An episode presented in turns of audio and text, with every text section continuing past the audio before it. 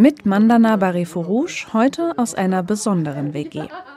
Ich bin zu Besuch in einem Garten in Frankfurt-Bornheim. Hier sitzen vier junge Leute auf einer Terrasse, teilen den Putzplan auf, sprechen übers Zusammenleben. WG-Leben halt.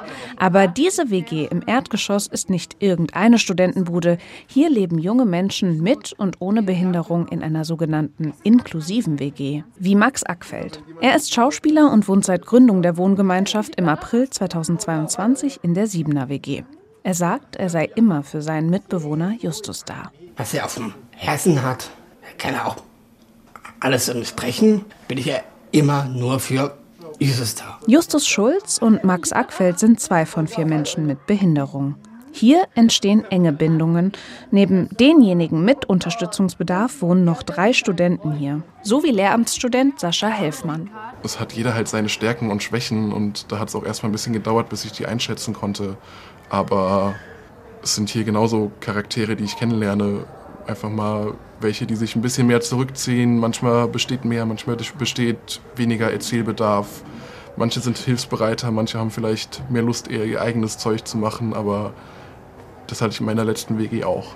Also, ja.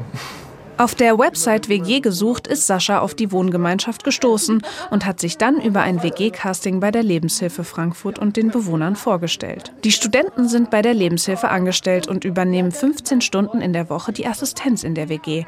Das heißt, sie helfen beim Kochen, Wäsche waschen oder Einkaufen. Am Wochenende organisieren sie Ausflüge. Entweder in Kletterwald oder es gibt auch so Boulderhallen, wo so ganz viele Kletterwände sind. Das könnten wir auch mal ausprobieren. Ganz ohne Profis geht es aber nicht. Fachkräfte der Lebenshilfe sind täglich da und helfen dabei, Routinen zu etablieren.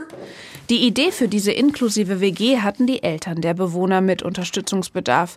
Dafür fragten sie vor ein paar Jahren bei der Lebenshilfe und der Nassauischen Heimstätte an. Weitere Projekte zum inklusiven Wohnen sollen folgen. Die Wartelisten lang. Aus einer inklusiven WG in Frankfurt-Bornheim mit Mandana Barefo Rouge.